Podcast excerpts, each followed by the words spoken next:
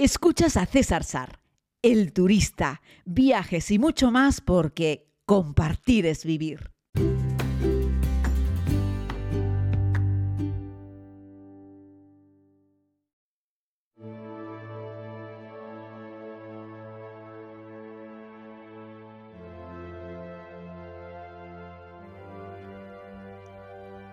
Abría los ojos en una mañana de principios del mes de agosto. Estaba boca arriba. Lo que podía observar era un círculo en el que entraba un poco de luz. Me encontraba en un alojamiento completamente circular y forrado de piel de oveja. Abrí la pequeña puerta de madera para salir al exterior justo después de haber escuchado un particular sonido. Era algo así como un llanto. En el exterior, una enorme estepa, una gran llanura cubierta de un pasto verde. Acababa de salir de una yurta. Era la primera mañana después de un día intenso a 450 kilómetros de Ulaanbaatar, capital de Mongolia. Estaba en uno de los valles más inaccesibles y bellos de Asia Central. Estaba acompañando a una familia nómada. En aquella mañana acababan de celebrar la matanza de uno de los corderos. Se disponían a despiezarlo para poder comerciar con sus, con sus pieles y poder comer sus carnes. Ha sido una de las experiencias más increíbles que he tenido la oportunidad de vivir.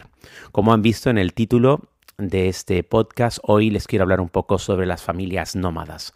Es una de esas cosas que me han marcado a lo largo de los años y que me han hecho reflexionar sobre los valores, sobre cuáles son las prioridades, sobre cuáles son las cosas realmente importantes, sobre cuáles son nuestras necesidades, sobre cómo vivimos y sobre cómo nos relacionamos, sobre cómo podemos estar toda una vida en torno a 50 kilómetros a la redonda, o cómo podemos ir de un lado a otro a lo largo de nuestra vida siendo auténticos nómadas, como son los ciudadanos de Mongolia.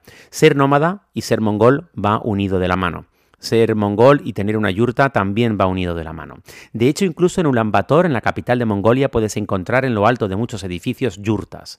Y es que también en los pies de esos edificios en Mongolia también hay yurtas. De hecho, la gente que tiene casas unifamiliares en Ulaanbaatar, al lado, en el jardín, en el terreno, también tiene una yurta. Son las casas tradicionales de Mongolia y de otros países de Asia Central, como por ejemplo Kirguistán, Kazajistán, Tayikistán, Uzbekistán y el resto de los tanes que encontramos en ese lugar del mundo. Hablamos de unos humanos que tienen unos rasgos muy característicos. Son un poco achinados, pero son de piel más bien oscura. Son la mayoría personas que jamás han visto el océano, que jamás se han bañado en el mar. Son humanos relacionados fundamentalmente con la agricultura, relacionados con el mundo de los caballos. No en vano, en estos territorios fue donde el hombre por primera vez fue capaz de domesticar un caballo. Los caballos en esta cultura de Mongolia y de otros países de Asia Central lo son todo. Los pequeños de las familias son educados desde tempranas edades en el arte de poder montar a un caballo. Ojo, montar a un caballo, en ocasiones casi salvajes, sin ni siquiera utilizar una silla para montar. Lo hacen a pelo e intentan que antes de que los pequeños de la familia crezcan demasiado y tengan mucho peso, sean buenos jinetes. Y los llevan a competir, algo que por cierto ha originado problemas a lo largo de la historia reciente en Mongolia, donde la tendencia hoy en día en Mongolia, en Kazajistán, en Kirguistán, es el intentar que los niños evidentemente vayan a la escuela. Pero como en tantos otros lugares rurales, los niños se dedican a ayudar a sus padres y además en Mongolia a ser jinetes. Así es que algunos padres empeñan que sus hijos entrenen en el mundo de la cabalgada durante muchas horas. Así es que como si fuesen deportistas de élite, son retirados de las escuelas pues para que puedan entrenar. Es un auténtico orgullo que uno de tus hijos sea jinete. Volviendo a la historia con la que comencé, a esa matanza del cordero en aquella mañana en, esta, en este pequeño asentamiento. Estamos hablando de tres yurtas con una familia, un padre, una madre y cuatro hijos. Algo así como 200 cabezas de ganado entre cabras, vacas, ovejas y yeguas. Por cierto, de las yeguas en Mongolia, eh, de los caballos y de las yeguas se aprovecha todo, pero a las yeguas también las ordeñan y su leche cuajada y fermentada sirve para hacer bebida, pero también para hacer quesos. Ya les digo yo que los quesos curados de leche de yegua son algo difícil de digerir, sobre todo cuando han sido curados y puestos a secar al sol sobre unas superficies de madera colocadas en la parte de arriba de las yurtas. Les decía que tomé rápidamente mi cámara y me dirigí a donde estaban descuartizando el cordero. Todo un arte, queridos amigos, porque se trata de poder vaciar las entrañas del animal, extraer su sangre y trocearlo sin que la piel quede manchada por la sangre. Y lo hacen todo con un cuchillo de un porte inferior a un palmo de la mano de una persona y en un proceso meticulosamente estudiado. Tardaron como sus dos horas en realizar todo el proceso. Ellas son las encargadas de quedarse con la sangre y todas las tripas del animal, que evidentemente tendrán un uso, y ellos son los encargados de despiezar las carnes y eh, separar los huesos y dejar la piel de una sola pieza lista para poder ser vendida. Esta historia que les estoy contando la filmé para la primera temporada de la serie. Nunca había visto nada igual. Sobre un cielo azul, o sea, perdón, bajo un cielo azul, en un día soleado, ya les digo, de inicios del mes de agosto, pero donde corría una brisa fresca. Hablamos de un territorio en el interior con bastante altura, en la que nunca el sol aprieta demasiado. Un pequeño arroyo pasaba a escasamente 100-150 metros del asentamiento. Estas familias nómadas siempre se mueven dos o tres veces al año, siempre en busca de pastos frescos para sus animales y siempre lo suficientemente cerca de un arroyo donde poder lavarse, donde poder tomar agua para cocinar. Y la verdad es que esa experiencia me hizo darme cuenta de que las mujeres son el principal motor del mundo aquella madre que por cierto portaba siempre con ella en un lateral, en la espalda o en la cadera a un bebé, el más pequeño de la familia, no descansaba ni un solo momento desde la salida hasta la puesta del sol. Se encargaba de los asuntos relacionados con la casa, con la yurta, como tantas y tantas mujeres del mundo, pero se encargaba también de ordeñar a las vacas, de ordeñar a las yeguas y de hacer todo lo necesario para que estuviese todo en orden. El padre de familia, un hombre de una edad igual a la mía, yo me acuerdo que tenía en aquel entonces 36 años, se encargaba también de hacer un montón de cosas relacionadas con los animales y trabajos más pesados, pero era el único que disponía de un poquito de tiempo libre para, por ejemplo, jugar con los niños. Era todo un padrazo. Eh, Posiblemente os preguntéis cómo llegué yo a poder compartir nueve días con una familia nómada en Mongolia y la verdad es que la historia es, bueno, más o menos curiosa. Cuando compré el billete de avión para la primera vuelta al mundo con una agencia en Reino Unido, eh, la persona que me ofreció este billete de avión me dijo que tenía una amiga que había estudiado turismo en Reino Unido y que era de Mongolia y que quería probar, experimentar con la experiencia de que con la familia de su tío, eh, allí en Mongolia pudiesen recibir turistas para encontrar una nueva fuente de financiación.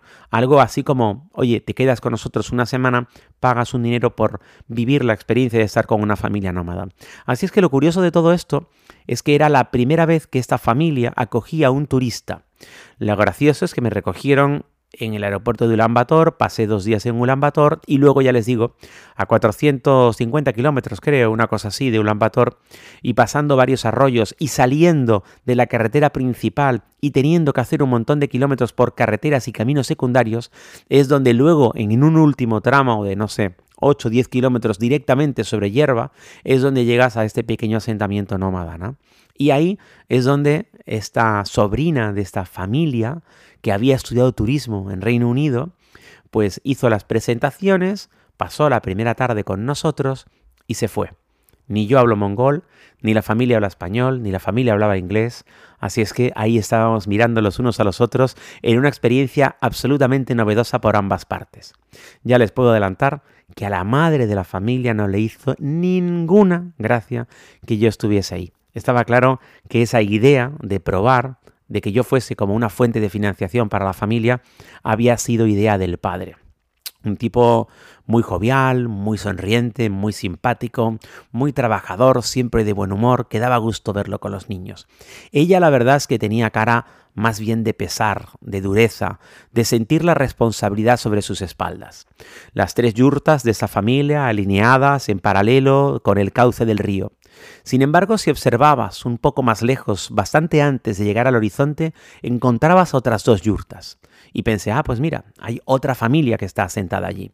Unos días más tarde descubrí que no era otra familia, que eran los padres de ella, es decir, los suegros de él, que estaban también cerca de ellos, pero lo suficientemente lejos como para que tuviesen su propio espacio, su propia intimidad.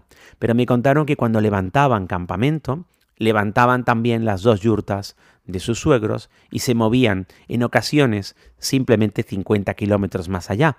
No piensen ustedes que los nómadas se mueven 200 o 500 kilómetros, ¿vale? Bueno, para intentar hacerles el cuento corto, les quiero contar dos anécdotas. Uno, que la primera noche, todavía con la hija allí, con la hija, perdón, con la sobrina allí, eh, nos sentamos en una yurta, en un círculo, y en un cuenco de madera sirvieron leche que luego descubrí que era leche fermentada de yegua.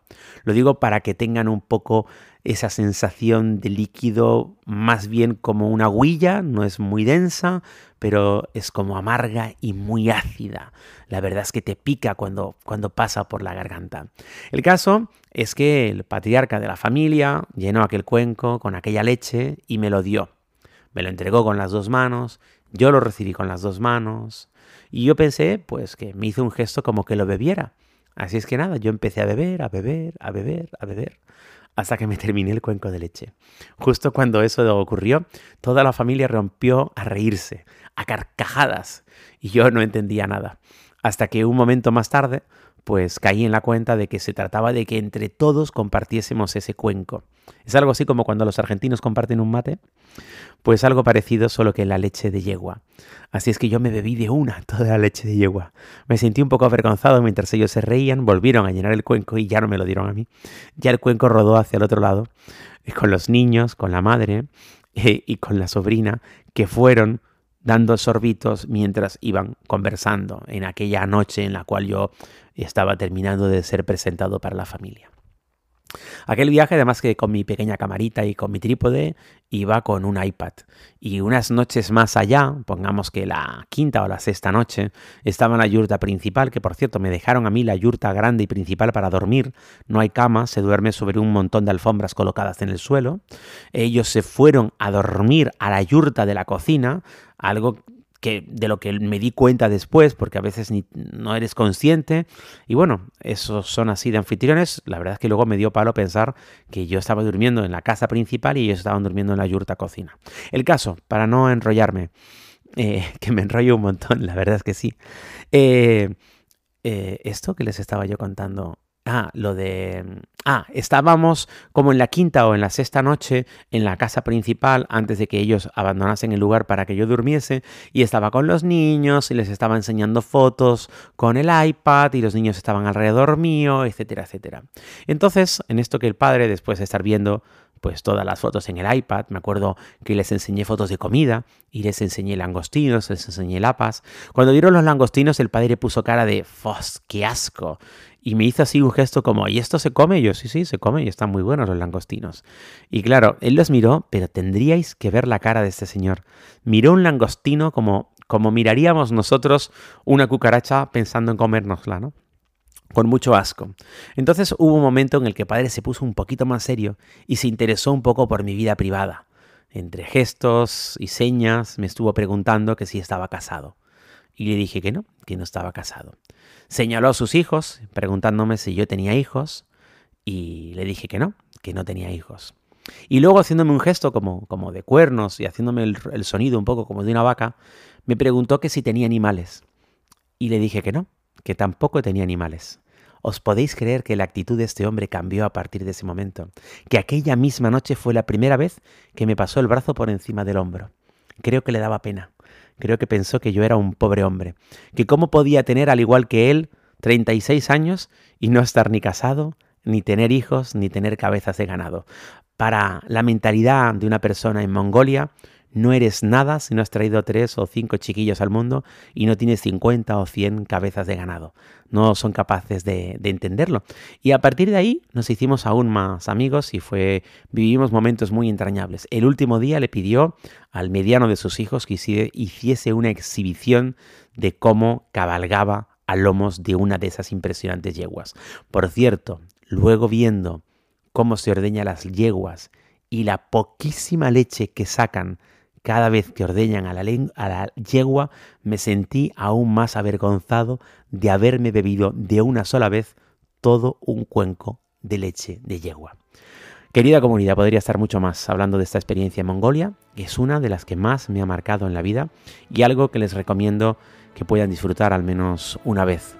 Hay tanta diversidad en este mundo, tanta gente interesante, que me pregunto hoy aquí con el micrófono en la boca delante de mi ordenador, ¿dónde estará esa familia? ¿Qué será de aquella gente? ¿Esos hijos habrán ido a la escuela? ¿Habrá ganado algún concurso de monta?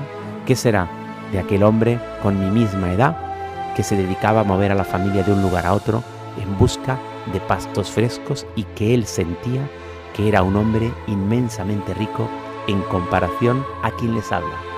¿Quién sabe si tal vez tenga razón? Gracias por escuchar y nos vemos mañana.